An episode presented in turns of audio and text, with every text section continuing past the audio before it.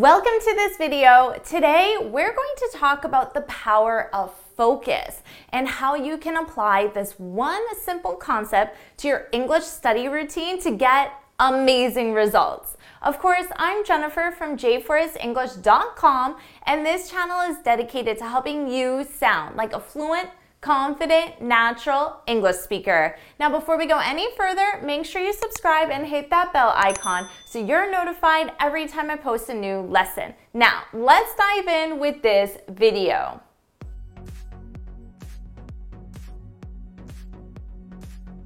Let's talk about the power of focus.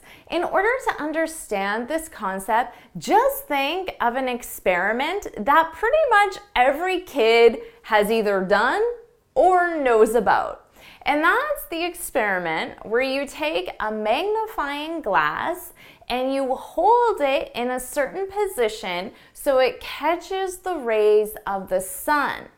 And the result is fire or something extremely hot.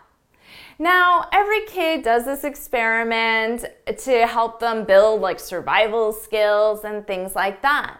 But within this simple experiment, you can really understand the power of focus because what's happening in this experiment? We have the sun, which is producing the effect of the fire.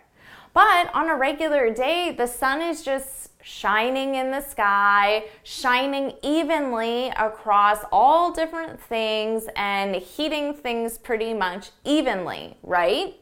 But then we take that same sun and we focus the energy of the sun on a specific point. And the result is sun rays become way stronger and way more intense. So intense, in fact, that you can literally start a fire from them. So we're taking our regular sun, we're focusing its energy, and we're getting a very strong result. Now, think of your brain as the sun.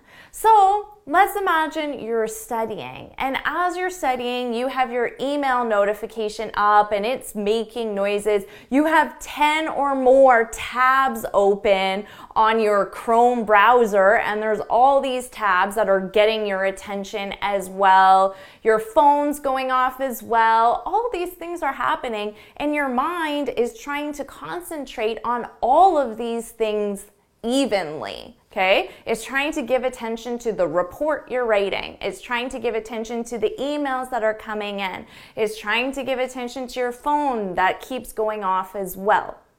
Now imagine if you close down all those tabs, you close down your email, you turn off your phone and you put it in another room. Now you have your mind and the task, the report. That's it your mind is going to focus all of its attention, all of its power, all of its energy on the report. And just like the rays of the sun, you are going to have such a stronger power, brain power, mental power, even energy. You can think of that as power as well. The energy that you have on that one task. It's going to allow you to complete that task faster, better, more efficiently. You're probably going to think of ideas that you never would have thought of otherwise. So it might sometimes people think that by focusing on one task, you're actually neglecting your other tasks and it's going to take you more time because then you have to catch up on all the emails that you missed. But that's not true at all. When you focus on one task, you're able to do that one task faster and the quality will be better as well, which means you'll be able to save time and you can spend that time on your emails next and devote time just to your emails and complete those faster and better quality and then move on to your next task and do that. So if you think of your mind just like the rays of the sun. And have that image in your mind of that magnifying glass and the power, the sheer power that comes from that magnifying glass when it's focused, when the sun's energy is focused on one specific point.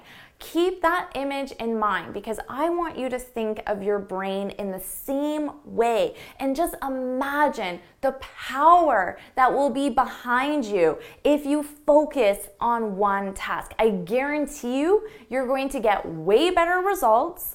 You're going to do your tasks way faster as well, and you'll be way more creative and have a lot more energy to each task as well. The results are going to be substantial just like the results from the sun's rays. So, this week, as you're going through your work, really think about how many times your mind is getting pulled away from its one task. Whether it's because you forgot to turn off your email or you have too many browser tabs open on your, your browser or your phone's going off. So, really think about all of these distractions that you can eliminate to allow you to focus on the one task. So that's what I want you to do. So put it in the comments. I'm going to focus like the sun. Focus like the sun. Put that in the comments. Focus like the sun because by putting that down, by repeating that one thought, focus like the sun, you're going to have that visual of the magnifying glass and you're going to be reminded of the sheer force and intensity and power of that one simple concept and it will help give you the motivation to apply this to your own life. So focus like the sun. Put it in the comments, say it out loud, focus like a sun. Write it down, put it at your computer so you don't forget. Focus like the sun. And I guarantee you, if you do this throughout the entire week, you're gonna notice a huge improvement in your time management and how productive you are, how quickly you're able to complete tasks, how much more energy you have, the quality of your work. You're gonna notice huge differences by the end of the week. The results will be immediate. So focus like the sun. If you found this video helpful, please hit the like button, share it with your friends, and of course, subscribe. And until next time, happy studying. Awesome job with this video. And remember, what are you gonna do? Focus like the sun. Put it in the comments. Say it out loud is repeating that positive thought. Focus like the sun. Focus like the sun. We're all gonna focus like the sun and get way better results by the end of the week. I'll see you in my next video. Bye.